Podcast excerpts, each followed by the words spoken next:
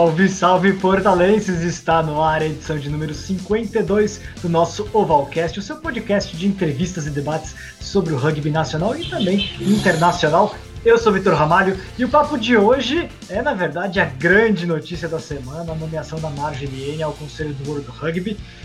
Daqui a pouquinho a gente... Ah, tá aqui no ar. Entrou, Pronto, entrou. Esperando a Marjorie voltar pro ar aqui.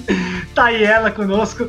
Marjorie que que, que começou no rugby lá no rugby universitário, pela Celeste, depois teve passagem como jogadora pelo SPAC, foi coordenadora de rugby feminino da Federação Paulista de Rugby, manager da Seleção Brasileira Feminina e Service Project Manager do torneio de rugby Sevens do Rio 2016 e também da Copa do Mundo de Sevens, Rugby World Cup Sevens, além de bolsista do World Rugby no programa pioneiro de bolsas para a liderança do rugby voltado para mulheres. Mais recentemente, a Marjorie liderou a organização do World Rugby Under 20 Trophy, lá em São José dos Campos no ano passado, e fora de campo figurou na campanha Livres e Iguais, iniciativa da ONU de combate à homofobia. Seja muito, muito, muito bem-vinda, Marjorie. É um grande prazer, afinal de contas, você já participou de outros programas conosco, mas agora, depois de uma notícia das melhores, notícia histórica para o Rio Brasileiro, que pela primeira vez estaremos, tem tem algum brasileiro ou brasileira no conselho da federação máxima do nosso esporte. Oi, Vitor. Gente, eu caí, eu entrei já valendo, né? Então. é, prazer estar com você de novo. Claro, eu não sei nem qual que é o número dessa minha participação nas, é. nas atividades do portal, desde podcast, o é, e, e Rugby Talks. Então, enfim, obrigada por me receber aí, obrigada pela apresentação. cheia de, de, de, coisas, enfim. É, obrigado por me apresentar com, com tanto carinho e cobrindo tantas coisas do caminho que eu fiz que às vezes as pessoas. Muitas pessoas não querem mencionar que eu comecei no aniversário, gente. Rugby Flash. Põe assim, isso, frisa isso, por favor, tá? o grande fruto do Rugby Flash. Exatamente. Rugby fruto, o grande fruto do Rugby Flash nesses 15, não, não, quase 20 anos né, daqui a pouco de existência do Rugby Flash. E conosco para representar a Marjorie, Juliana Modanese, pela primeira vez conosco aqui, ela que é manager jogadora do Band Saracen. Seja muito bem-vinda, muito bom tê-la conosco para entrevistar a Marjorie, que, né, baita, baita notícia que tivemos pro rugby feminino brasileiro, pro rugby brasileiro de forma geral. Sim, obrigada, Vitor, aí pela apresentação. Boa noite todo mundo. Queria aproveitar agora para parabenizar a Marjorie. Eu não tive a oportunidade de fazer isso. Parabéns, é uma conquista incrível. Acho que para mulheres, para o Brasil, para o rugby, muito legal você representar isso para todos nós. Então é isso. E obrigada por me receber nesse lugar incrível. Só queria fazer um adendo de rugby universitário. Meu primeiro treinador foi o telefone ali no rugby da Casper. e tá vendo, gente? Rugby universitário leva longe. Vamos confiar. Todo mundo aqui é filho do rugby universitário paulista. Muito bom. Tem conosco aqui ele, que é repórter do Você viu ele aos montes da Copa do Mundo. Telefone, seja muito bem-vindo agora participando do nosso Ovalcast. Tem muita coisa boa pra gente falar hoje, hein? Valeu, Vitor. Valeu, valeu. Só, só notícia boa mesmo. Parabéns aí pra Marjorie. Acho que é a primeira vez que eu tô falando com a Marjorie, assim, e vai ser publicamente já, apesar de já de ter vivido momentos maravilhosos com ela.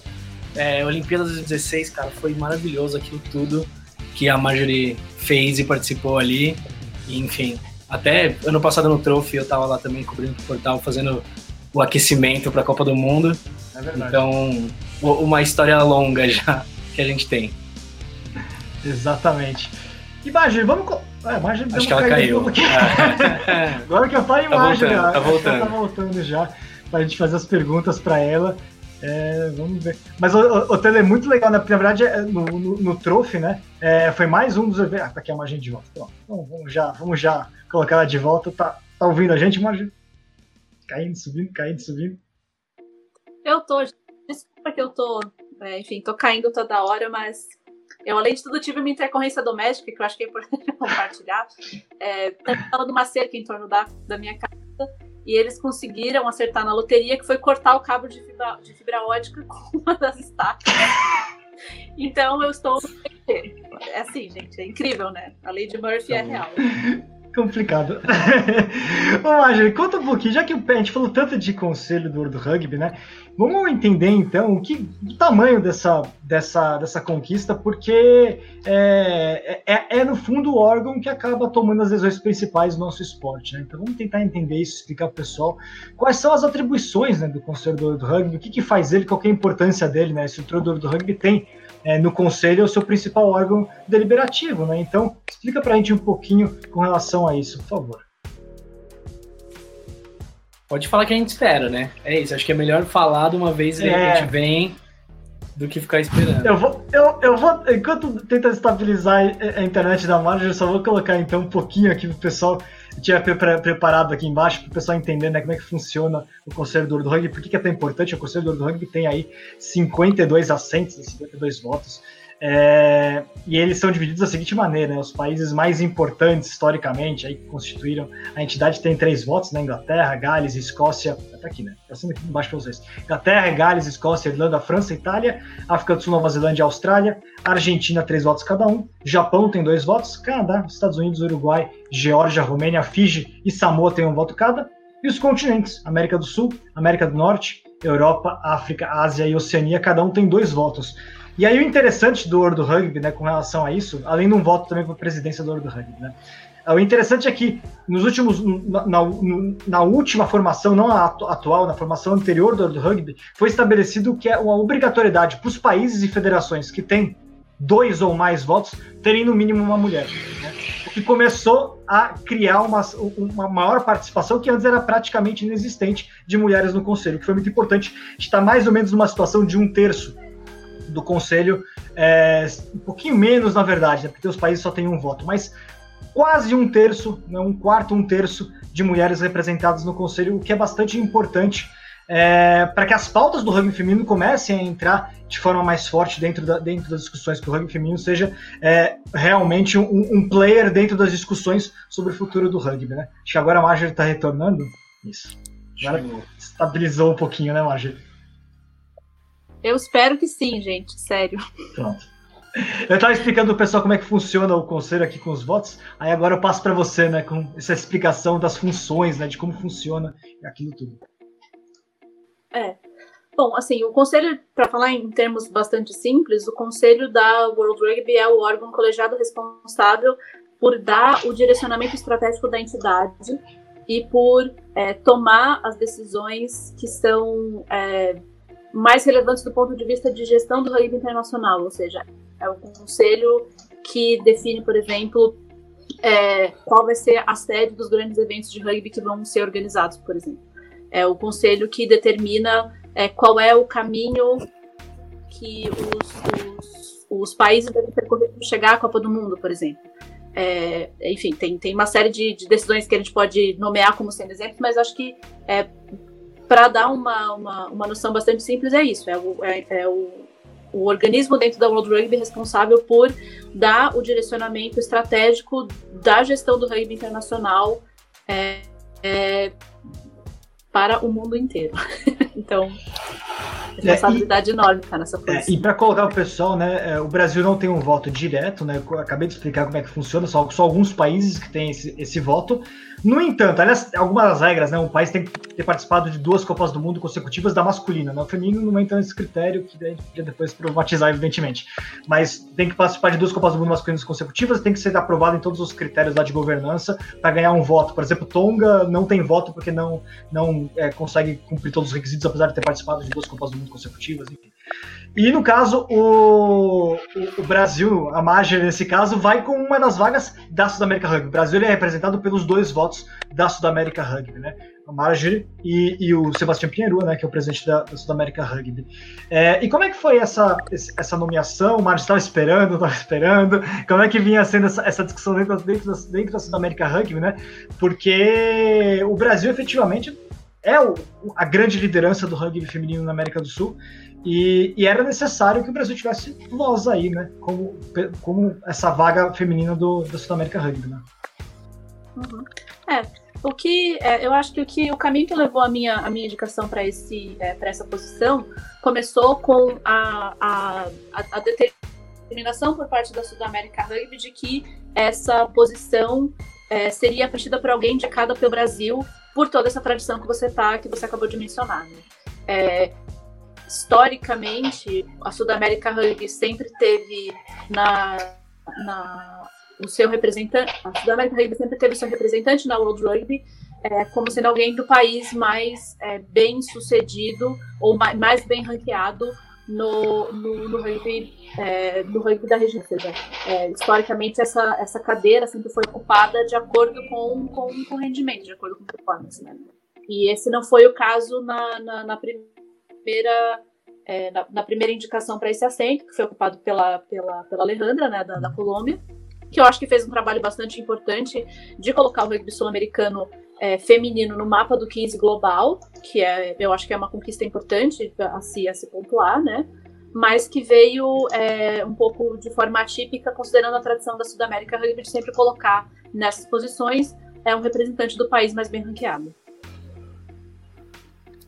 E, bom, aí tem a parte de como é que. Tudo bem, então esse, essa indicação viria do Brasil, e como é que a indicação do Brasil se deu, né? E isso se deu a partir de conversas que nós tivemos no âmbito do Conselho de Administração da CBRU, de identificar que, assim, uma vez que, é, que essa indicação viria do Brasil, quem seria é, a melhor pessoa a nos, a nos representar.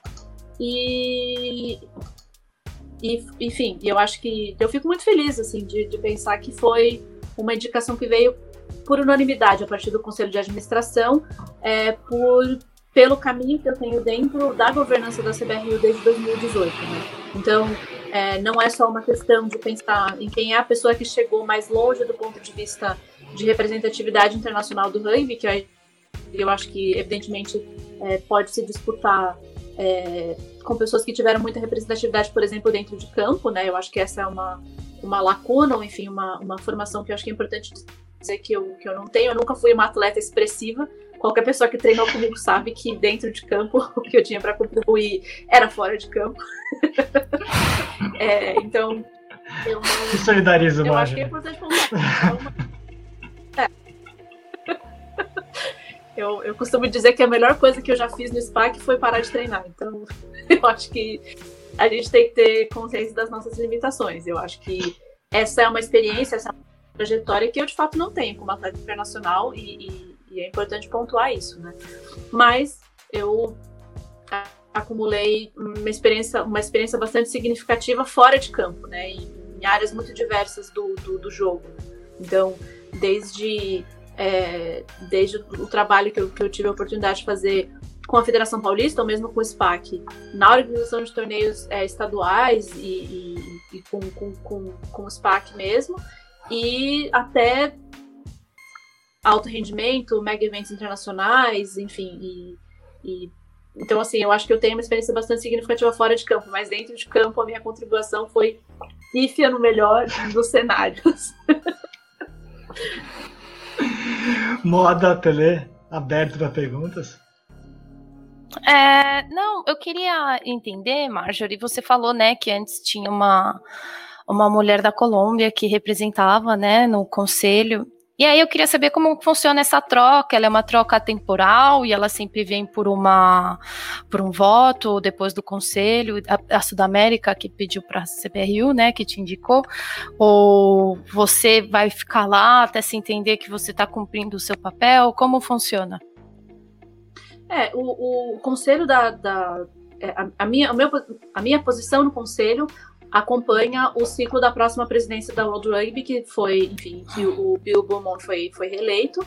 E a posição, é, quando foi ocupada pela Alejandra antes de mim, ela veio cumprir um período, é, não vou dizer que foi um interinato, porque acho que não, não foi um interinato de fato, mas é, ela entrou para cumprir é, esse papel nesse espaço que houve entre a reformulação do estatuto da, da, da para incluir mais mulheres na governança e essa próxima e essa e essa eleição que acabou de acontecer que reelegeu o Bill Beaumont. Então tinha esse espaço em que é, nem seria possível indicar uma pessoa pela Sudamérica via é, a Assembleia da Sudamérica que faria, por exemplo, a eleição do próximo presidente da Sudamérica e da, dos seus representantes na Federação Internacional É, então ficou um pouco daquela situação de como é que a gente coloca alguém nessa função. E nessa, nessa ocasião, é, a Alejandra foi nomeada pela experiência que ela tem como atleta internacional, eu acredito, e também é, como uma forma de reconhecer a, a, a, Colômbia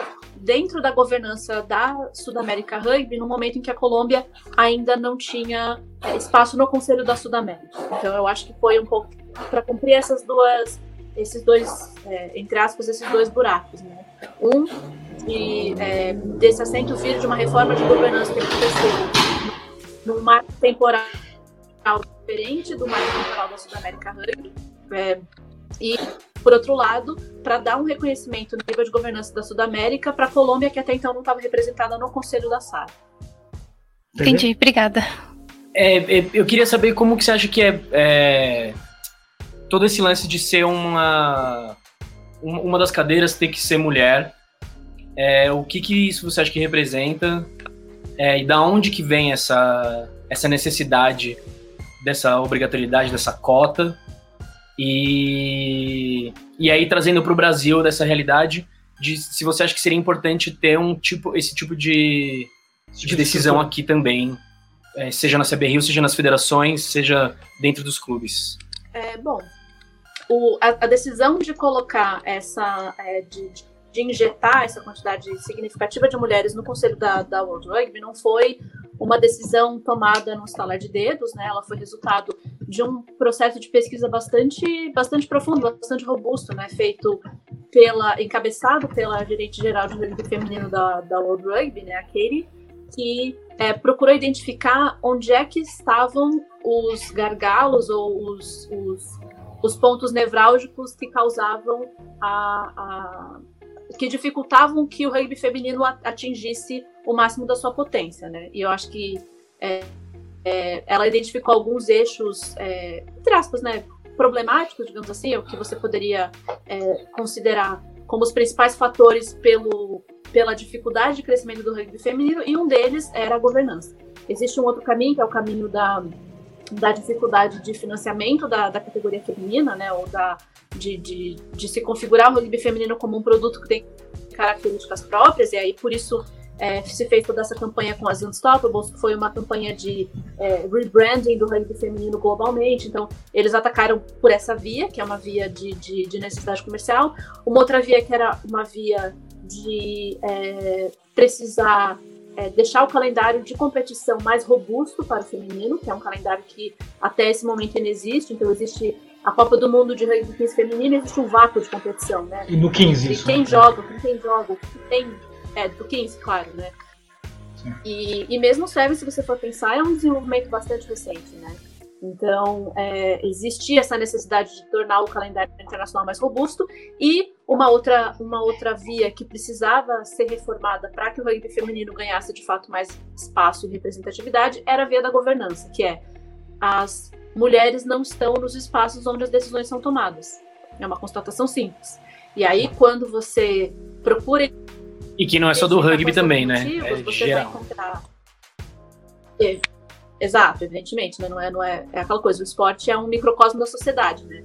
Então o esporte ecoa e algumas vezes até amplifica algumas dessas, algumas dessas mazelas que pertencem à sociedade contemporânea como um todo. Então, com o rugby isso não é diferente. E, e quando se buscou identificar é, por que, que essas mulheres não chegam lá, você vai encontrar uma série de justificativas e de desculpas para isso. Então, você vai encontrar desde a retórica de que a gente não tem mulheres qualificadas, a gente não tem mulheres interessadas. O rugby no nosso país é, é feminino é muito recente, então a gente não tem é, mulheres que viveram essa curva.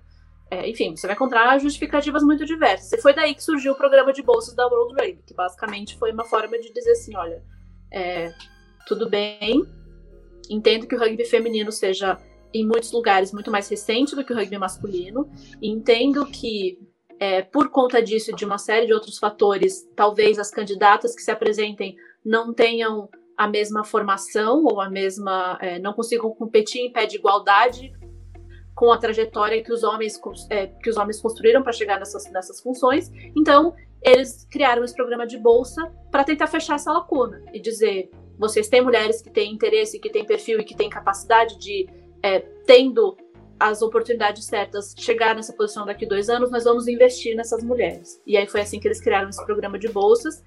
E eu, se eu não me engano, hoje quatro mulheres que estão no conselho vieram desse programa de bolsas, né?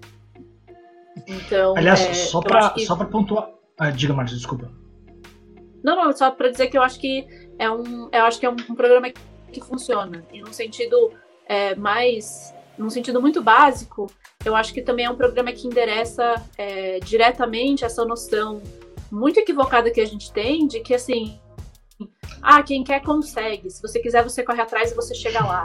Que eu acho que é uma retórica assim que, que, que deixa de considerar uma série de fatores que são é, um que são estruturais e que dois não dependem somente da resiliência, da disciplina e da paixão da pessoa individualmente para serem superados, né? Então eu acho que esse programa é interessante por isso. Eu acho que ele lança a luz a, a, a essa realidade de que é, se você dá condições e oportunidades, você consegue trazer mais mulheres para perto da governança. É, é, só para pontuar isso que você falou com relação ao, ao tempo, né, é bastante importante porque uh, o rugby feminino, no fundo, ele só passou a ser organizado pelo World Rugby, o World Rugby só assumiu a responsabilidade de administrar o rugby feminino não tem 25 anos, né, foi a constituição do Conselho, primeiro comitê de organização de rugby feminino foi em 1996, se eu não me engano, logo depois do, da, do rugby se tornar um esporte aberto, né, que é a, a liberação do profissionalismo em 95.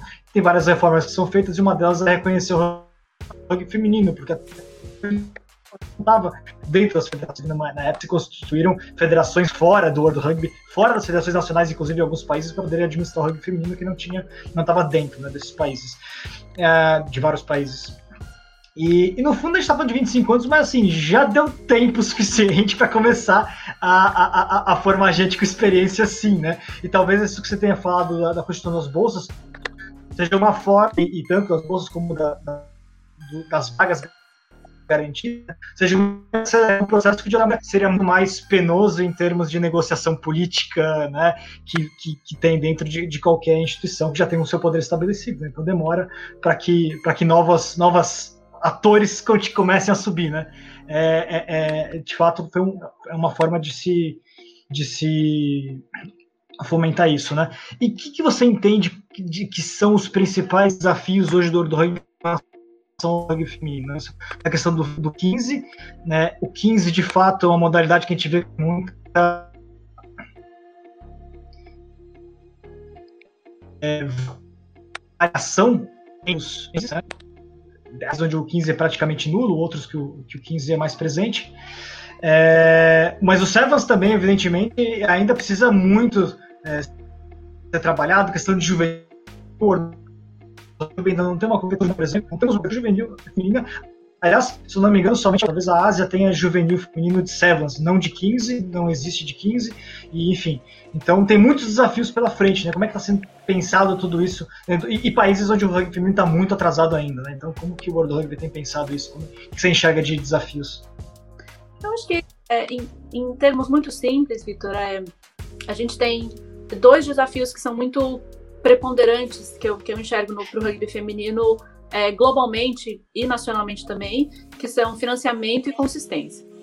É, eu acho que a gente tem, é, talvez, um, quando, quando eu falo em consistência, eu digo assim, é, quantos coletivos de rugby nós conhecemos é, no Brasil e mesmo fora do Brasil que conseguem consistentemente manter um plantel competitivo por muitos anos, sequencialmente, né? Então, nós temos hoje é, times muito bem sucedidos e times que fazem um trabalho incrível. Eu acho que é, o próprio Bandeirantes, acho que é um exemplo disso, né? Que, que saiu de um ano de ser time convidado no Super Sevens para entrar no Super Sevens no ano seguinte e sair campeão. Então, assim, mas quantas dessas histórias a gente de fato chega a ter no rugby, né?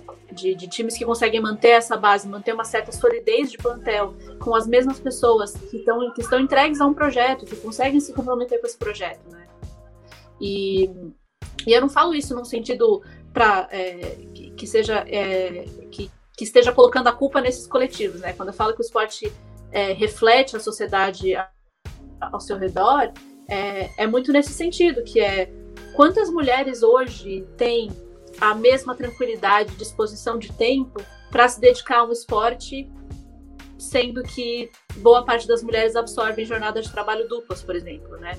Então, é, como é que como, como, se dá, por exemplo, a volta aos treinos quando é, mulheres têm filhos? Quanto da vida de um atleta homem de rugby muda quando ele tem um filho? Quanto a vida de uma atleta mulher que tem um filho muda depois? Qual é a, enfim, né, eu tô falando assim, evidentemente para além da necessidade de recuperação física após o parto, estou dizendo é, de disponibilidade de tempo de quem é que abraça essas tarefas. Então, eu acho que existe toda essa questão estrutural, que eu acho que é uma questão macro, né, que, que não cabe ao rugby como esporte resolver, mas que respinga no rugby a gente tem que reconhecer que isso é uma realidade. Né? Então, acho que existe essa, existe essa dificuldade, que é você, e claro, quando você escala isso para alto rendimento, a, a necessidade de, de disposição de tempo e de é, de dedicação aumenta exponencialmente. Aí você vê quantas mulheres têm essa condição hoje para isso. Quantas dessas mulheres contam com rede de apoio para poder se dedicar à intensidade que isso demanda. Então, eu acho que existe essa questão, que é uma questão macro, que torna muito difícil para que mulheres sigam nesse caminho com, com consistência. É, por outro lado, existe a dificuldade ou o desafio de financiamento, que é, é jogar rugby dá mais despesa do que dá lucro até onde eu sei, na maioria Sim. dos países. Então, é sustentável a gente pensar numa realidade de rugby que todos sejam remunerados para jogar em todas as esferas? Não. Essa não é uma realidade. Então, como é que a gente transforma é, é, o rugby numa coisa que seja de fato acessível para mulheres que histórica e estruturalmente ganham menos, que histórica e estruturalmente abraçam uma série de tarefas que tiram horas do seu dia. Então, é, existe essa dificuldade é, é, across the board, né? Em todos os, em todos os níveis de, de, de rugby.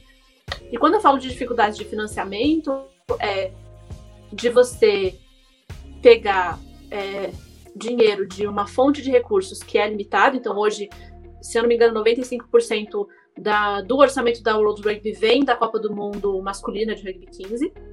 Então, esse é o dinheiro que é usado para financiar o rugby globalmente é, no, no, no, próximo ciclo de quatro anos. Né? Evidentemente, tem, é, claro, né, uma, uma, uma, certa consciência de fluxo de caixa e tudo mais, mas, enfim, a fonte de receita é uma fonte bastante limitada, por assim dizer. Né? E se o rugby feminino hoje não é, não é formatado como um produto que se paga, você precisa investir para levar ele para esse outro ponto. E eu acho que é aí que está o desafio é, do quanto você vai precisar e dispor de recurso para transformar o rugby feminino num produto viável que se sustente minimamente e que, quem sabe, no futuro passe até a dar lucro, né? Mas isso não vai acontecer se não houver um investimento agora. Então, eu acho que é um pouco dessa, desse desafio do, do quanto a gente investe e no que a gente investe para que isso dê retorno dentro de uma janela de tempo que transforme o rugby feminino num produto de fato viável. Eu tô falando produto, assim, no sentido de é, eu não enxergo pessoas como produtos, não enxergo né, é, o rugby feminino como, enfim, como uma coisa para ser comercializada. Estou dizendo que é, você precisa formatar isso é, de forma que ele consiga se pagar, para que ele se torne sustentável e caminhe com as próprias pernas. Né? É, porque muitas vezes a gente acaba talvez ficando preso numa discussão de profissionalismo, mas tem estágios anteriores a isso. A própria desoneração do, do, seleção, de uma seleção nacional, por exemplo, já é um caminho que é extremamente importante, que muitas vezes não acontece em alguns países, só começou a acontecer recentemente. Né? Então, não é só a questão de ser profissional, mas todos os estágios anteriores de sustentabilidade do jogo, antes mesmo da, de ser viável ter o rugby como profissão, por exemplo. Né? Então, tem todo um processo aí, aí no meio. É, telefone, moda, aberto para vocês, mais um pouquinho mais sobre sobre o mundo do rugby aí. Cara, tem uma pergunta boa do, do Marcelo Sila aqui. É, aqui no ar, ele tá então? tá perguntando se. Boa. Se você vê a Copa de 2021 como um momento chave aí de. De tudo isso que você acabou de falar, né? Eu imagino que. Que. que... É, Pode falar. Só para colocar, né? Mundial 2021, né? Vai ser na, na, Nova Zelândia, Copa do Mundo Feminina. Aliás, mudou agora, né? É, não é mais Copa do Mundo Feminina, é Copa do Mundo Ponto. O que é bastante interessante, porque acho que o rugby foi o primeiro esporte do mundo a tirar o gênero do nome da competição, né? É, porque se não é Men's World Cup, por que tem que ser Women's World Cup, né? É, realmente foi, foi, foi bastante interessante a, a, a medida. O Copa do Mundo 2021, Nova Zelândia, e pela primeira vez, né, o Brasil participou das eliminatórias. Pode falar, Marcha. Exato. É, com certeza, eu acho que existe uma expectativa enorme com, com, com o que essa Copa do Mundo vai trazer. Eu acho que o fato de ela estar sediada num país com chances muito grandes de levar o título é, gera uma certa uma, uma, uma, excitação a mais né, com relação à, à, organização desse torneio. E por outro lado também é, é um torneio que, que vai inaugurar um, um novo calendário internacional para o 15 feminino. Né? Eu acho que essa, essa é uma informação que eu ainda não posso passar, mas existe uma revisão muito robusta do calendário internacional de 15 feminino acontecendo, que vai ser implementada logo após a Copa do Mundo, que é como é que a gente preenche esse calendário para que não, o rugby feminino de 15 não seja uma coisa que acontece a cada quatro anos e às seis nações. E alguns amistosos que, algumas, é, né, que alguns países conseguem organizar entre si.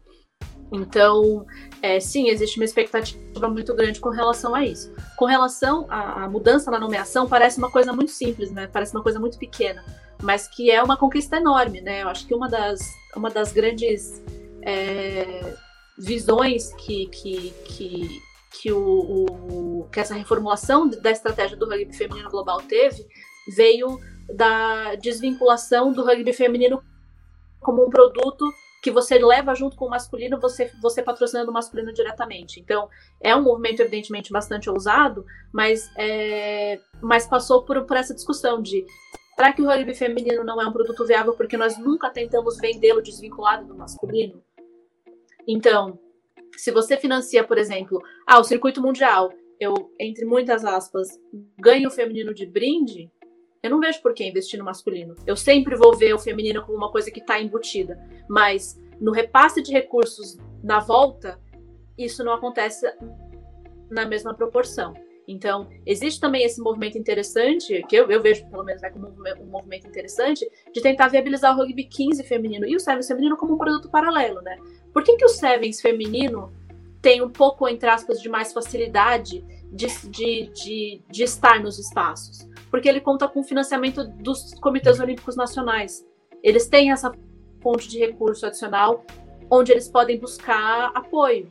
Então, por exemplo, é, no, no caso, por exemplo, do, do, do, Brasil, em que o Sevens feminino, que é a modalidade olímpica, tem resultados bastante expressivos, isso se converte em é, um certo investimento por parte do Comitê Olímpico do Brasil, que torna o feminino muito mais viável.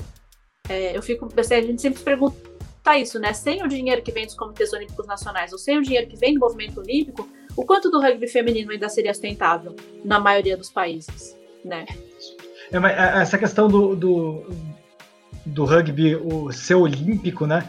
É, certamente ele é um trouxe, trouxe muita mudança para o rugby feminino. No fundo, quando a gente fala, quando eu falei um pouquinho daquela linha do tempo, né, de quando o feminino começou a fazer parte do, do World da Federação também, na sequência, com o projeto do rugby retornar aos Jogos Olímpicos. Né? O, rugby, o Campeonato Sul-Americano Feminino, por exemplo, ele começa, no fundo, já dentro de um processo de que o rugby buscava entrar nos Jogos Olímpicos, portanto, ele tinha que ter todas as categorias no seu Mundial. Copa do Mundo Feminina de Sevens começou em 2009 e, portanto, tinha começado a ter competições nos continentes também. Então, na América do Sul começa em 2004, já vislumbrando 2009, o rugby já né, garantido como parte do, da Copa do Mundo de Sevens e, e a Copa do Mundo de Sevens com os dois gêneros, justamente pensando no rugby voltar para os Jogos Olímpicos. Então foi um, é um processo que está diretamente ligado, né, as duas coisas, né? O fato de ser olímpico e o fato de começar a ter mais apoio, de fato de buscar ser olímpico e o fato de ter mais apoio para o rugby feminino. Acho que a Marge está tentando retornar aqui, mas ah, ela retornou com outra câmera. Peraí, deixa eu tirar essa daqui. É, né, a gente estava conversando um pouquinho com relação à, à parte olímpica. Você, acho que você deu uma caída, você queria ainda concluir alguma coisa com relação ao fato do rugby ser olímpico? Não, eu tinha falado tudo que eu ia falar e aí eu caí. É. Moda, quer fazer mais uma pergunta? É, o que eu acho interessante é a gente talvez saber é que tem alguns movimentos aí que a gente vê no feminino das próprias confederações, né, investir mais no 15, abrir um pouco mão do sevens, mesmo dentro de um ciclo olímpico, né? E que é, fazer com que o 15 seja aí o carro forte do feminino também em alguns países. Começou muito pouco, né? A Inglaterra e a Nova Zelândia estão puxando esse carro, né? Tem a França, e aí os países dos Six Nations estão um pouco mais próximos.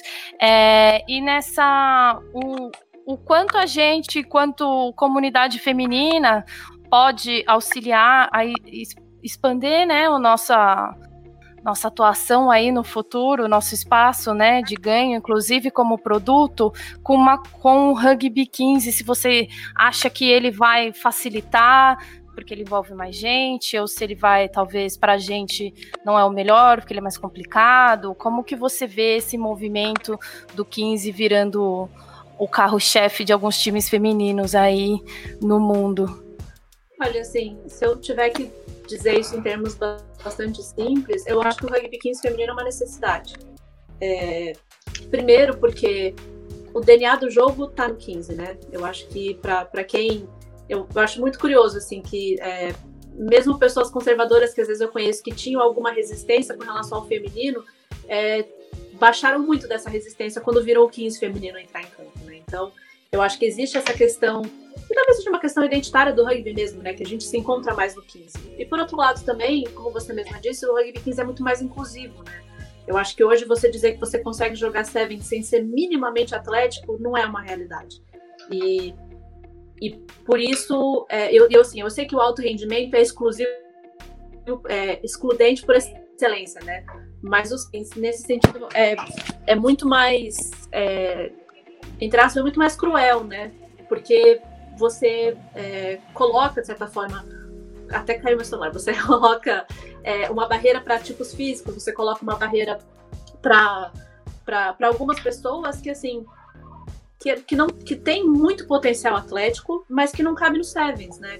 Então, a gente vê é, na, na, nas duas atuações de 15 é, do, do, feminino, né, que o, que o 15 feminino brasileiro teve na Colômbia, você vê meninas que, assim, entraram em campo e você sempre via aquela jogadora e falava: essa jogadora é, é material de seleção.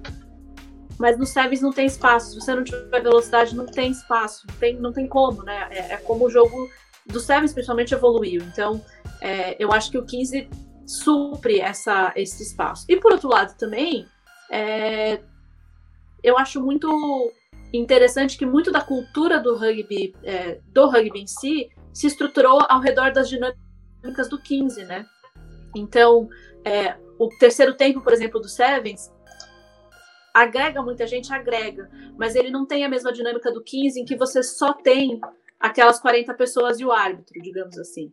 Então, é uma dinâmica de conversa diferente, né? O, a, o, terceiro tempo do 15 não é uma festa que nem a do Sevens, que tem 100 pessoas, 150 pessoas e aquele caos é, o, o, terceiro tempo do 15 é aquilo que permite você sentar à mesa junto com uma pessoa ao seu lado, entendeu? Você conversar de fato ali, né? Então, eu acho que é uma dinâmica cultural muito diferente que eu acho que é muito bem-vinda para o feminino, né? Com relação a alguns países é, estarem encabeçando esse movimento, eu, eu vejo isso como um, uma movimentação estratégica muito interessante, porque eu acho que o recado que a World Rugby deu, e isso vai ficar bastante claro também com a injeção de recursos que o 15 feminino vai ter, é de que o 15 feminino internacional é uma prioridade. Então o 15 feminino tem que acontecer. Não é mais uma coisa de seria bacana. É, hoje é uma necessidade, né? E o que eu vejo é, do, do, daquilo que a comunidade de repente poderia fazer mais ou poderia aportar é, é de é, tentar o máximo possível ter consistência nas suas células de, de, de treino, nas suas células de, de, nas suas células de comunidade, digamos assim, para manter isso vivo, né? Eu, eu vejo que tem times, por exemplo, é, talvez hoje a maioria dos times não tenham plantel, é, dos clubes, né? Não tenham plantel para ter um time de 15 por, por conta própria. Mas nada impede que esses times se juntem, nada impede que haja iniciativas de seleções regionais, enfim, é, que outras coisas é, comecem a caminhar um pouco nesse sentido. Então, acho que o que a comunidade pode fazer hoje para ajudar é manter o sonho vivo.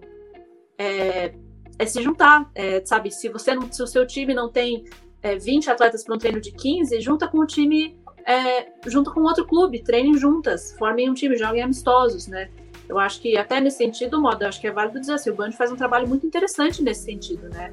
De, de puxar isso, de chamar a gente para perto, de, cara, eu não tenho 20, mas eu tenho 15. Pega 7 de outro time, vamos tentar fazer um amistoso. E eu acho que esse tipo de movimentação é, que também facilita a vida de quem está na governança para levar de volta e falar assim: existe um movimento interessante acontecendo e a gente tem que olhar isso com mais atenção. É muito mais difícil tomar esse tipo de decisão quando você tem que tirar uma coisa 100% do chão que você não vê mobilização, né? Que eu acho que foi um pouco do que aconteceu nesse primeiro movimento do 15 feminino.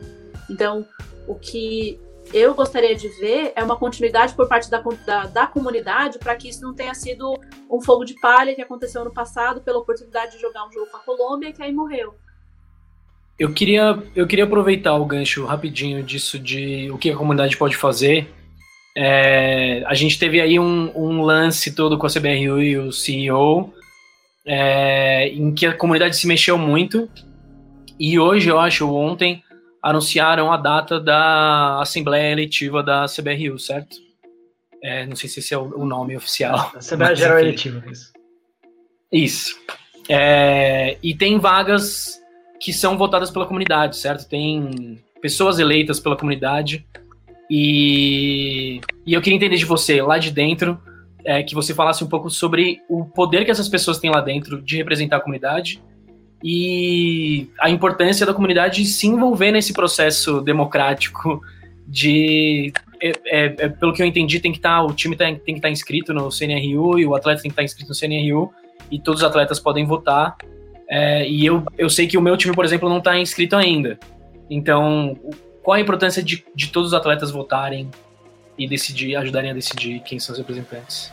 Até só para explicar, até antes de passar para a Marge, é, a comunidade tem dois, dois representantes de atletas, um masculino e feminino, e tem também o, o de árbitros, né? É além dos, dos, cinco representantes que são votados pelos clubes que têm voto, são 17 clubes com voto, e pelas federações estaduais, né? Então, só para entender que é, essa, esse é o bloco de, de, de, de, de representantes da, da base que a gente fala, né? Da comunidade.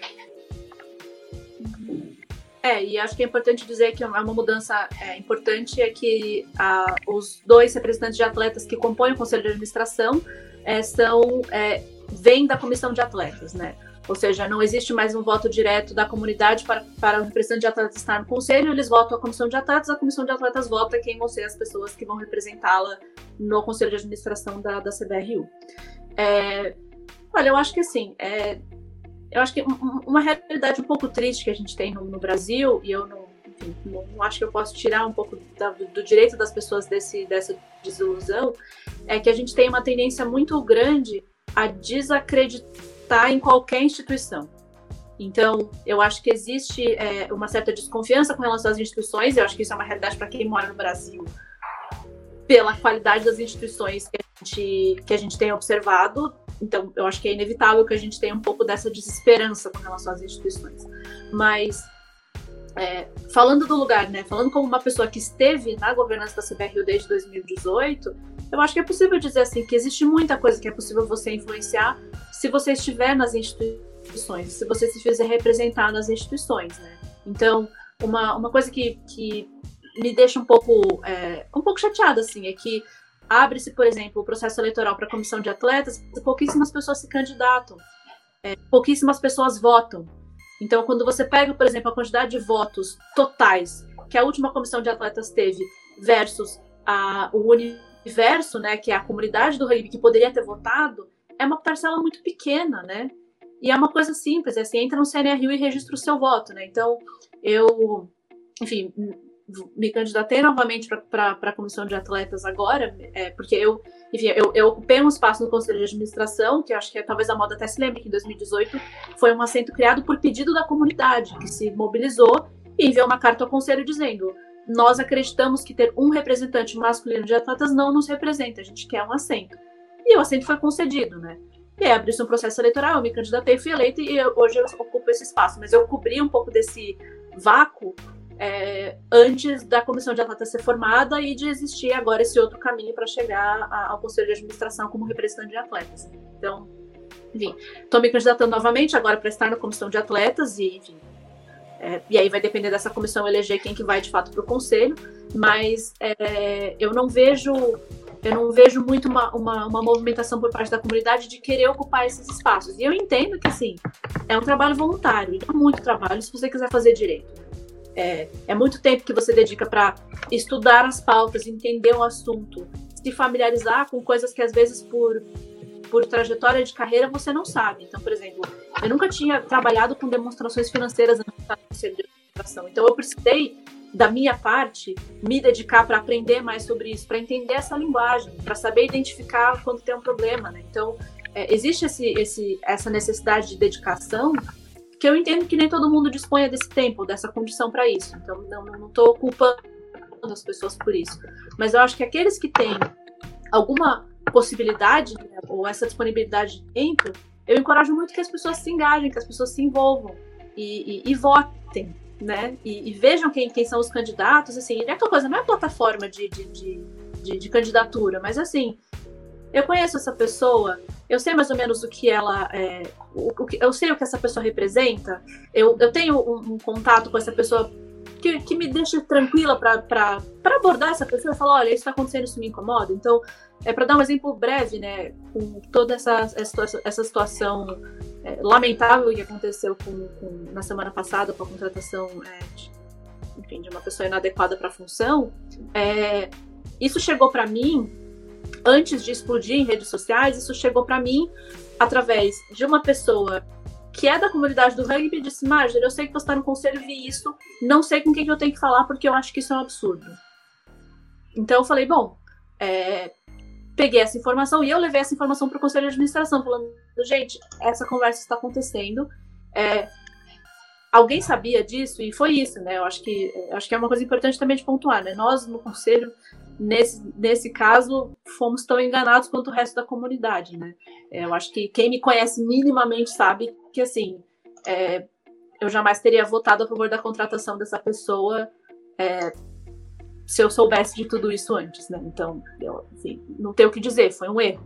Não, talvez não ter, não ter checado profundamente, mas, mas ao mesmo tempo, nesse, nesse episódio especificamente, a gente se perguntou, né? É, se são coisas que não estavam mais em redes sociais abertas, coisas divulgadas é, em stories que desaparecem depois de 24 horas, né? Como é que a gente faz essa checagem de uma forma mais robusta? Como é que a gente chega nessa história? Como é que a gente chega nessa informação? Né? Então, eu acho que foi um aprendizado importante para nós enquanto órgão colegiado e acho que a gente reconheceu a parte do processo onde nós erramos e, enfim, e acho que a velocidade com que as coisas se resolveram, acho que passou uma mensagem clara de que assim, gente, não foi uma escolha deliberada sabendo de tudo isso, né? É. Cometeu-se um erro e a gente corrigiu o mais rápido possível. Deixa, deixa só eu te interromper rapidinho antes de você falar, Vitor. A moda tem que sair agora, às oito. Então eu preciso dar a palavra para ela rapidinho para você fazer suas considerações finais ou soltar uma bomba ninja aí na sala e ir embora e deixar o papo rolando. Mas eu, quando a gente estava conversando antes do programa, você falou muito sobre o papel da comunidade de valorizar as mulheres que já ocupam os espaços. E eu acho que isso é uma coisa legal para já deixar aqui no ar. A gente pode voltar nisso depois com a Marge. Mas enfim, é, faz suas considerações aí. Microfone não tá ouvindo. De novo, desculpa. É, valeu aí, gente, pelo convite, foi ótimo. É, pegando o gancho que o Telly falou, é, eu realmente acho que a gente, como mulheres, como líderes, como profissionais, a gente tem que tomar uma postura de valorizar o nosso próprio trabalho. Nós mesmos, quanto ao nosso trabalho, e uma ao trabalho das outras, né?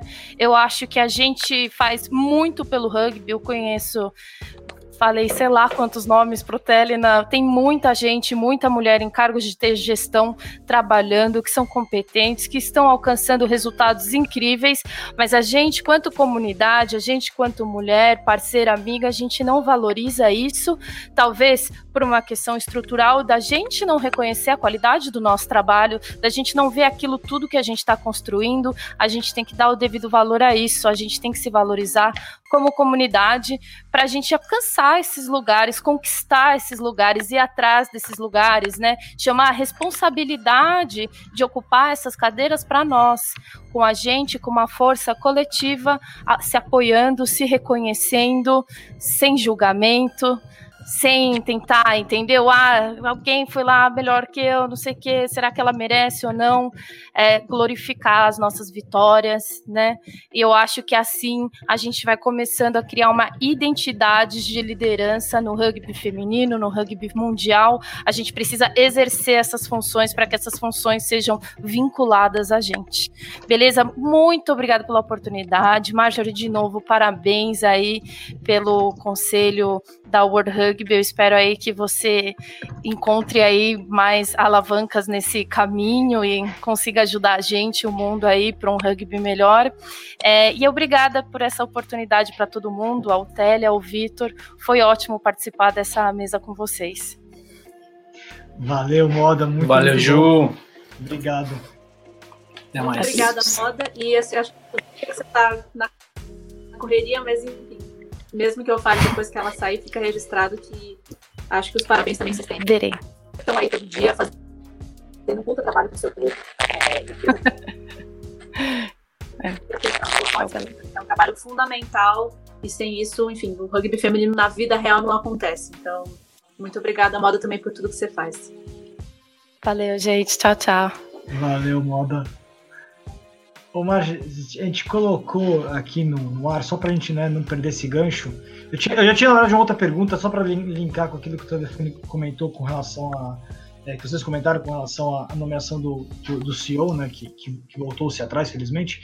É, que é, é, Foi uma coisa que eu coloquei num texto meu e eu fiquei pensando o quão realista é a minha, a, a minha crítica ou não, no fundo, mas que, que talvez a, é um problema que acontece inclusive em empresas, não só na, na confederação, é de ter o assunto, né? Gênero, o assunto diversidade de forma geral, homofobia, é, sendo colocada para candidata de qualquer vaga que vai exercer um, um caráter de liderança, né? Que vai lidar com pessoas, com uma comunidade que é diversa, né? Então, ainda mais no rugby brasileiro, a gente está falando de uma comunidade que tem numa seleção feminina algo que é dos seus, das suas coisas mais importantes, né? E, e- e é e o CEO é alguém que lidera efetivamente, diretamente, né? Esse, esse processo que está que tá envolvido, seja com a seleção brasileira feminina, seja com os clubes, enfim, mas de forma geral com todos os outros assuntos, né? de- de- ligados à diversidade. Como é que você enxerga isso? É possível seja se colocar esse assunto dentro de uma, de uma entrevista, dentro né, dos pré-requisitos, né, de que a pessoa saiba trabalhar determinado assunto, porque ela vai exercer liderança, né? Uhum. Olha, Vitor, eu acho que é, pensando em todos os, os- os ganhos, né, e todo o progresso que foi feito no sentido de é, mais respeito e promoção da diversidade é, no mundo corporativo, eu acho que esse é um assunto que vai acabar aparecendo em empresas, no geral, com muito com cada vez mais frequência. Então, eu acho que esse assunto deixou de ser tabu, Sim. de certa maneira, né? É, isso significa que, que, que a gente, enfim, vá poder selecionar pessoas que tenham um determinado posicionamento ideológico que tenham uma determinada, um determinado viés político? Não, mas eu acho que existe é, um mínimo de denominador comum que a gente pode esperar das pessoas, né? Eu acho que mesmo de- hoje dentro do conselho de administração, é, a gente tem pessoas com visões muito diversas com relação a, até a esse assunto, assim. Não, não tô falando, né? Eu acho que não tem ninguém ali que acredita que mulheres e homens não sejam equivalentes em tudo aquilo que vale tal. Não tô dizendo isso, mas eu acho que tem pessoas que têm é, visões talvez mais conservadoras ou que tenham, é, enfim, trajetórias de vida que os colocaram muito menos em contato com diversidade do que outras pessoas. Mas mesmo dentro dessa diversidade que a gente tem, você tem o denominador comum que é respeito, que é, é, falar de forma que não é, aliene as pessoas, que não marginalize pessoas, que não promova violência ou discriminação contra pessoas. Então, eu acho que a gente consegue encontrar esse denominador comum, né? Eu, eu posso dizer assim, como falando agora né, com os chapéus das, diferentes identidades que a gente que a gente é, que a gente incorpora, assim, eu sou uma mulher casada com uma mulher é, que não, não não tive uma trajetória de vida é, minimamente similar à maioria das pessoas que hoje, que hoje ocupam o conselho de administração da CBRU, e em momento nenhum eu me senti é, alienada ou marginalizada ou, ou, fui destratada de qualquer forma por conta disso, em virtude de gênero, orientação sexual, ou enfim, ou, ou, ou trajetória de vida, né? Muito pelo contrário, fui muito bem recebida e fui muito acolhida. Mas eu acho que o, o episódio em si deixou muito claro pra gente é, que a gente não pode tomar isso como certo e que é preciso, é preciso estar vigilante. Eu acho que para mim o que ficou de aprendizado foi isso, né? Eu, enfim, acho até que às vezes é, o, o, perigo que se corre é de você passar tanto tempo numa situação confortável, você conviver com pessoas que acreditam que esse tipo de respeito é o mínimo. Eu acho que é, é, é um perigo muito grande que a gente é, recaia a ingenuidade de acreditar que isso é o padrão. Eu acho que esse, infelizmente, ainda não é. Pelo menos não, não na sociedade em geral. Então, é, acho que do lado da, da confederação, no momento dessa contratação, acho que é, cometeu-se um erro honesto, que eu, eu ainda, sinceramente, fico refletindo sobre de que forma a gente podia ter sido mais vigilante nisso, o que mais a gente podia ter feito, né? Eu acho que sempre existe mais que poderia ser feito, sempre existe, mas eu, eu acho que é importante frisar que, assim, de forma nenhuma, é, essa foi uma decisão que se tomou de modo conivente a, a, a conivente com todas essas declarações lamentáveis. É, a gente não é. sabia. E, e acho que a gente corrigiu isso o mais rápido possível, né? Pensando na realidade que este é um órgão colegiado composto por pessoas voluntárias que estão em lugares diferentes, em fusos horários diferentes, que a gente conseguiu buscar uma resolução para isso em oito horas, nove horas. Eu acho que, que, é uma resposta bastante contundente a, a, ao quanto nós, enquanto instituição, não, não, somos coniventes com forma de discriminação. É, a, a, minha, a minha percepção pessoal é que talvez isso tudo tenha sido uma, uma, um aprendizado de que a gente precisa né, tocar mais nesse assunto para que, pra, em todos esses assuntos, para que eles estejam presentes e se naturalizem como uma forma, inclusive, de, de, de, de escolha né, de pessoas que possam liderar efetivamente e, e, estarem aptas a tratarem desses temas, independente da posição pessoal delas, mas que, que sejam capazes de serem líderes né, com relação a um, a, um, rugby que é heterogêneo né, e que tem que ter respeito por todo mundo, porque afinal de contas é base do nosso, nosso esporte. Né? É, Tele, eu só, eu só... Exato, né? E também, desculpa, eu também acho que é um desafio que é, se amplifica, porque ah, com, com, enfim, com, com a presença das redes sociais na nossa vida de uma forma tão massiva, eu acho que agora também a questão é que muitas coisas são muito explícitas, coisas que hoje, ou posicionamentos que existem hoje em muitas pessoas em posições de liderança, em empresas, instituições diversas, mas que talvez nunca chegaram à luz porque não existiam essas plataformas de compartilhamento Sim. desse tipo de visão. Então, eu acho que a gente também lida um pouco com esse desafio adicional que é a, a realidade de que tudo está muito aberto, né? E, enfim, e, e, e nem todos, é, nem todas as pessoas usam essas plataformas ou essas ferramentas com responsabilidade, né? Ou refletindo sequer antes de, de, de usar essas plataformas. Então, eu acho que existe um desafio para o futuro muito maior, porque todas essas conversas e todas essas é, posições vão ser ocupadas por pessoas é, cada vez mais nativas digitais e que enxergam com naturalidade essa exposição. Né? Então. É um pouquinho que eu, coloquei de um, de um outro texto, num texto também que, no fundo, a, a, rede social a gente esquece, né? A gente acha que a rede social é uma coisa pública, mas ela é mais ou menos, né? Ela, no fundo, é como a rua, né? A, a rede social e a rua são praticamente a mesma coisa. Ora parece que é privado, ora se torna público né? Depende muito de quem está vendo, de quem está junto, que se relaciona com você. Mas é um espaço essencialmente público ainda assim, né? É, não é um espaço privado como dentro da sua casa. Não, ele é a rua. A roupa está deserta, a roupa está cheia de gente. Vai variar de acordo com, com o contexto. Né?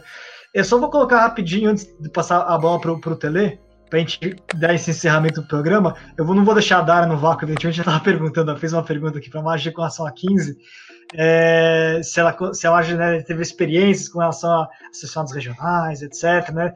Como é que é o caminho para se não se desestimular aqui dentro do Brasil a se trabalhar é, o 15 feminino, né? Que de fato a gente começou por cima, no fundo. A gente, na verdade, não começou por cima, teve experiências antes embaixo, com clubes, mas que não tiveram sequência, né? É, mas o passo agora foi dado a partir da sessão, a partir de cima, né? E como fazer isso, essa roda girar, né? Eu acho que sim, existe a importância dessa competição do que a gente chama, do que o World Rugby chama de competição aspiracional, né? Que é a gente precisa saber qual é o ponto mais alto em que é possível chegar. E sem isso, não que não seja possível você desenvolver a modalidade 15, mas é muito difícil você justificar investimento na modalidade 15, né? Então, é, eu acho que é, é, é ter a seleção é, feminina jogando jogos de 15 numa, numa eliminatória para a Copa do Mundo já é bastante significativo e eu acho que cumpre o seu papel. Mas isso não dá conta da base, isso não dá conta de todo o outro trabalho que precisa acontecer para que a gente consiga é, ter uma base que sustente o topo dessa pirâmide. Né? E com relação a esse trabalho de comunidade especificamente, é, eu acho que é, o problema é que o Brasil é um país de proporções continentais, né? Então você vai ter desafios muito diferentes dependendo de onde você está. Então, por exemplo, numa cidade como São Paulo, você tem uma concentração muito grande de jogadoras de rugby. na cidade de São Paulo. Mas a cidade de São Paulo é um lugar impossível de se locomover com pouquíssimos campos disponíveis, por exemplo.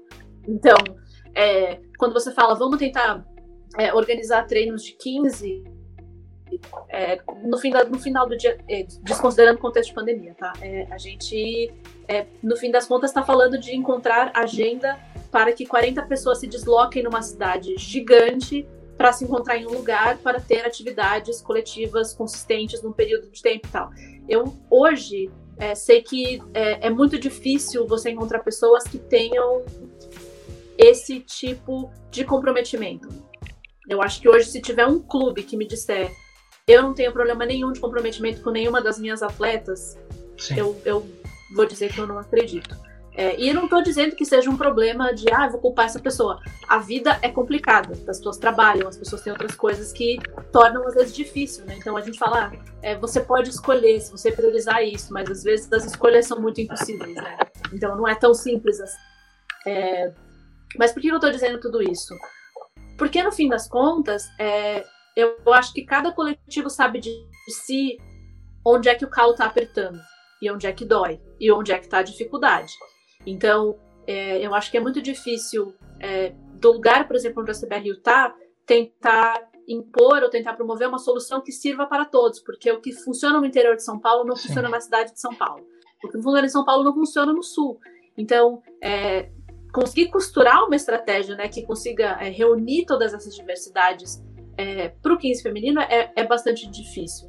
O que, que eu enxergo como sendo uma coisa é, que a comunidade é, pode fazer, cada um à sua maneira.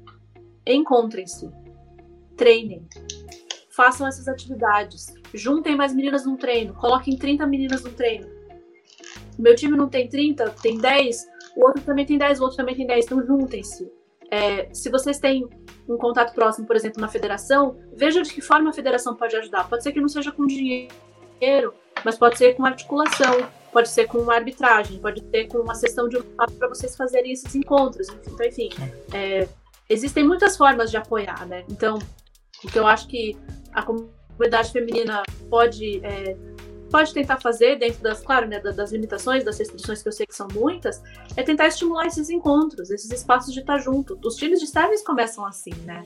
Com eu tenho cinco meninas, eu vou chamar mais duas para vir, eu vou chamar mais três, a gente vai montar um time, né? Eu acho que é, posso estar, tá, né, enfim, posso não lembrar exatamente do no detalhe, mas por exemplo, o SPAC feminino começou assim. Com quatro, cinco meninas falaram, a gente quer jogar. Mas vocês não tem dez. Não, tudo bem, a gente vai chamar mais duas. É, eu tenho a minha amiga da escola que vai vir comigo, então a gente tem mais uma, são oito, a gente tem mais uma, são nove. A minha prima vai vir, são dez, sabe? Então, enfim, é, é um pouco disso, né? É esse crescimento orgânico que, que eu acho que cabe as pessoas fazerem dentro das suas relações, né? Dentro das suas próprias redes. Eu acho que é assim que o rugby feminino se constituiu no Brasil até hoje, né? Eu não, não teve uma peneira na Fefeleste na qual eu fui e tinha uma série, tinha uma propaganda na Globo em que eu fui para aquele dia que tinha centenas de pessoas. Não, gente, tinha um craft na faculdade, uma pessoa que eu conhecia que jogava falou, você não quer vir pro treino? Aí eu fui um dia e eu fiquei. Você lembra o que, então, que escrevia nesse craft? Então... que a Fulvestre... Exatamente! Era bem isso. É, então, um dia eu tava vendo o papel craft me treinar, no outro dia eu tava pintando o papel craft pro no ano seguinte outras pessoas virem, né? Então, é, enfim, eu acho que o que eu posso deixar é, como talvez um pedido mesmo para a comunidade é isso, né? Chamem umas às outras, tentem fazer aquilo que é possível fazer. E eu falo isso porque no fim do dia a gente fala muito sobre as instituições, e a gente às vezes perde de vista que todas as instituições são compostas por pessoas, né? Então, é, quem falar que, ah, não, eu vou para o treino porque eu tenho um compromisso com essa abstração que é o rugby, perde de vista que o seu compromisso não é com essa abstração. O seu compromisso é com a capitã do seu time que você sabe que vai estar tá lá. É com a sua colega de time que te mandou uma mensagem no WhatsApp perguntando se você ia treinar. É com uma pessoa que está no trabalho que esqueceu o meião e que sabe que se você não for emprestar o seu meião, ela também não vai conseguir treinar é, é, é, aí que você constitui os seus compromissos pessoais, não é com a abstração. Então, é, o pedido que eu deixo é esse: empenhem essas, essas redes, esses, esses apoios, né? Eu vejo até é, pessoas, até, por exemplo, é, pessoas como a moda, né? Que puxa vida, uma super articuladora, que traz as pessoas para perto, que organiza os torneios do Band, fala, cara, de repente é, não vai ser, sei lá, tem, por exemplo, a putz, estou lesionada, talvez eu não consiga ajudar dentro de campo, mas eu tenho um monte de outras coisas que eu posso ajudar a fazer. E o fato de você estar lá presencialmente agrega outras pessoas, faz as outras pessoas também quererem vir, né? Uma última coisa que eu vou dizer nesse sentido é que a metáfora que eu uso para o esporte é que muitas vezes a gente tem um viés de que o esporte é uma churrascaria, em que você vai e você come e, e, aqui, e aquela o assado vai acontecer independente de você estar tá lá. Mas a verdade é que o esporte é mais um churrasco. Então, se você não for e você não levar a sua peça de carne e o seu meio quilo de linguiça, não vai ter churrasco. Ele não vai acontecer sem você estar tá ali. E a mesma coisa que acontece com os treinos. Eles não são uma entidade que se manifesta por própria conta e que ele vai acontecer você estando lá ou não. Ele vai acontecer se você estiver lá, e se a sua colega estiver lá, e se a outra estiver lá. Então é isso, né? Mantenham isso vivo. Eu acho que isso é o que é mais importante do que qualquer outra coisa. Existem muitos lados interessados em manter uma seleção rodando, em manter uma confederação rodando, em manter uma confederação internacional rodando. Mas o único representante do seu coletivo ali é você e as pessoas que fazem parte dele. Então cuida disso, né? Tele, fechando o programa, fala muito. Ah, não, tinha mais, eu tenho mais pergunta. Eu quero conversar mais. Não, só, só uma coisa muito breve, Marjorie. É, demorou. Não, não, mas eu queria só fazer uma pergunta, porque quando rolou toda a, a coisa do CEO, a gente viu que tinha uma demanda pública é, para falar sobre esses assuntos, e a gente tem você muito como uma representante, sempre teve tanto as mulheres como o pessoal LGBT, assim, eu, eu sou do Tamanduás e eu, eu vejo muito as, as, os anseios do, do, das pessoas do time ali e vendo em você como uma líder, uma representante mesmo. E aí fica um medo de o dia que você não estiver mais lá, por exemplo, a gente não ter um representante. E aí, pensando de uma forma propositiva, foi uma sugestão, acho que até do Bruno Kawagoy, é, de por que não ter uma, um comitê dentro da, da CBRU é, de diversidade ou de, não sei, é, para alcançar objetivos no rugby feminino, por exemplo. Porque, sei lá, ocupar uma cadeira dentro do comitê de atletas, é, você faz parte da governança geral, mas não necessariamente para é, buscar esse objetivo específico pontual. É, queria saber se você acha que tem esse espaço, se é viável e se faz sentido. É, que mais? E tinha uma outra coisa, eu vou até ver a minha anotaçãozinha aqui. Ah, e você falou também do, do, do lance de curso de gestor, né? Que é de um curso de, de líder que você participou. Se você acha que a CBRU tem condições de fazer isso e de ter como um objetivo claro é, ter uma mulher na posição de liderança, seja como CEO, seja como presidente, é, você acha que isso é uma coisa também viável e que faz sentido? Olha, eu acho que, primeiro, com relação à, sua ideia de, de, ter, de repente, um comitê é, de proteção à diversidade, de promoção à diversidade, é, eu vejo isso com bons olhos. O meu único receio, eu, sempre que eu vejo algum comitê dedicado a isso, é que eu não acho que promover a diversidade seja papel só de um comitê. Eu acho que é um papel de todos. É, então, o meu único receio com relação a instituir uma, uma nova instância que, que tome conta disso, é que crie-se essa sensação de que ah, o Comitê da Diversidade que é responsável pela diversidade, como se isso não fosse uma coisa que precisasse estar presente em todos os órgãos colegiados, em todas as conversas, ainda que tangencialmente, né?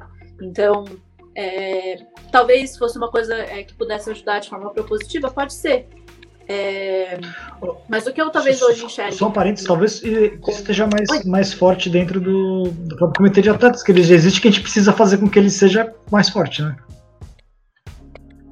É, e com que ele seja mais diverso e com que ele seja mais atuante. Por exemplo, é, a comissão de atletas hoje, né, que está lá, está é, constituída por pessoas de diferentes estados, que são de perfis diversos, que vêm de clubes diferentes. E eu não sei, por exemplo, o quanto da comunidade que votou nessa comissão entrou em contato com essa comissão para pedir coisas, para perguntar coisas, para se envolver na conversa. Então, acho que existe muito dessa do passar-se a responsabilidade. Não votei não é mais minha responsabilidade, porque na verdade o poder está no acompanhamento. No votei se é que essa pessoa está ali e eu vou procurar. Então, por exemplo, é, nesse episódio mesmo do CEO, eu vi como um ciclo é, importante, né, de que se fechou quando uma pessoa da comunidade que sabe o papel que eu ocupo dentro desse órgão me procurou antes de ir para as redes sociais para falar: vi esse problema, você é minha representante, eu quero que você enderece esse problema. Esse seria o caminho certo e o melhor dos mundos. Que esse, que esse, que esse, que esse contato fosse possível dessa forma, né? E, e, enfim, acho que em todas as comunicações que eu tive, eu sempre procurei me manter o mais disponível possível para isso, para que as pessoas não se sintam intimidadas ou desencorajadas a me procurar se elas acharem que eu, no papel que eu, que eu, que eu desempenho hoje, posso ajudar a levar esse assunto para onde a decisão precisa ser tomada, né? Então, eu, enfim, acho que, que, que, existe, deve haver mais espaço para ter conversa sobre diversidade. Eu só fico um pouco na dúvida se um comitê seria o melhor espaço para isso. É, enfim, claro, acho que estou super aberta para conversar. Se alguém tiver ideias nesse sentido, achar que, que, que, realmente é um caminho viável, enfim, eu acho que é sempre uma, uma conversa que é válida de se ter. É, e com relação a quando eu não estiver mais aí, é, eu acho que é, é muito por isso assim que Acho que o, Vitor me conhece há mais tempo, sabe que assim, eu não sou uma pessoa muito extrovertida, não sou uma pessoa que, né, fala muito público, que adora né, não sou essa pessoa. Mas eu é, me, me coloco nessa posição de participar desses programas, de ter essas conversas, porque eu espero que essa mensagem chegue a pessoas que queiram estar no meu lugar, entendeu? Amanhã, que é aquela coisa, quando você chega no topo, a ideia não é você ficar no topo, é você achatar o topo para caber mais gente. Né? Então, é, o que eu posso dizer. Bom, ou a lógica. Ou a lógica. Já fechou o prazo de. Oi? Ou a lógica o black de quando você sair, deixar a camisa lá em cima e alguém. E, e quem pegar continuar levando adiante, etc. Né? Tomara, gente, que daqui, sei lá, alguns anos alguém esteja no meu lugar e fale, meu Deus, a Marjorie era muito competente, eu posso fazer muito mais, tomara. Que, que, sério, tomara que tenha cada vez mais gente, cada vez melhor para estar nesses lugares. Então, eu de forma nenhuma acho que eu sou insubstituível, de jeito nenhum, assim. Eu acho que é, eu, acho que vale dizer assim, eu vou calcular o meu sucesso na posição que eu tô e nas coisas que eu alcancei, se eu puder sair disso absolutamente tranquila de que vai estar em excelentes mãos com quem quer que seja que vai vir me substituir nesse espaço. Para mim essa é a medida do sucesso. É, então, eu acho que o recado que eu deixo para isso é, gente, envolvam-se, perguntem. Viu aquela publicação que de repente não é tão atraente nas redes sociais sobre o processo eleitoral, Assembleia Geral Eletiva? Pergunta, vê como é que funciona. Vai ter Assembleia? Vai.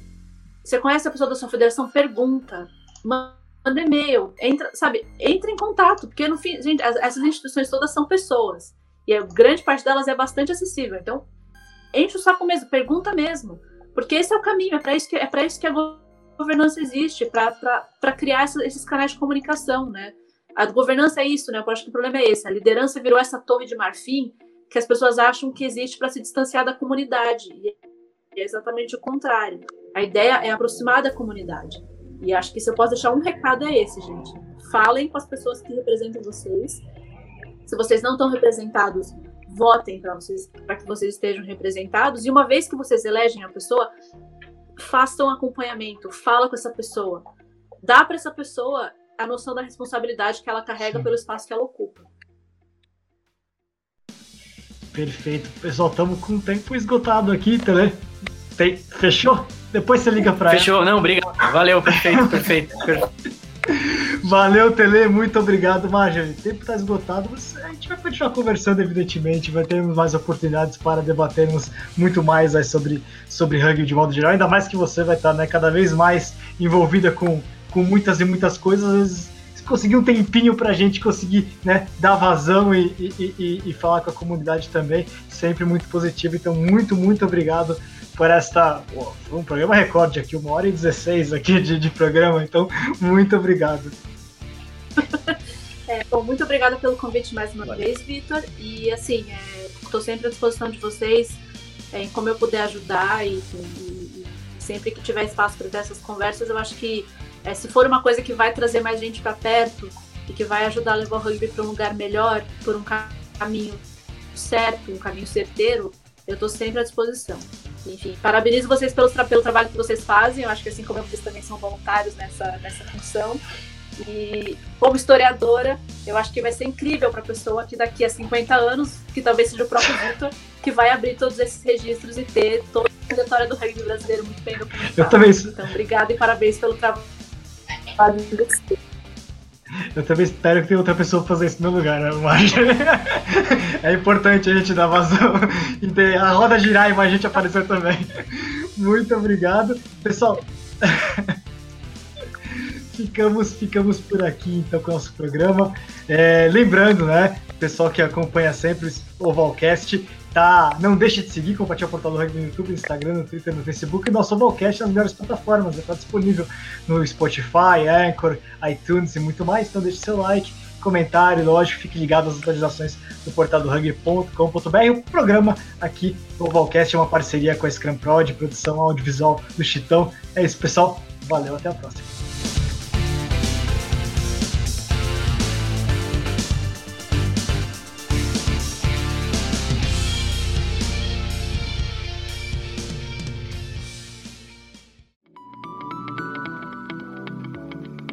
Programa que você acabou de ouvir tem a produção da Scrum Prod.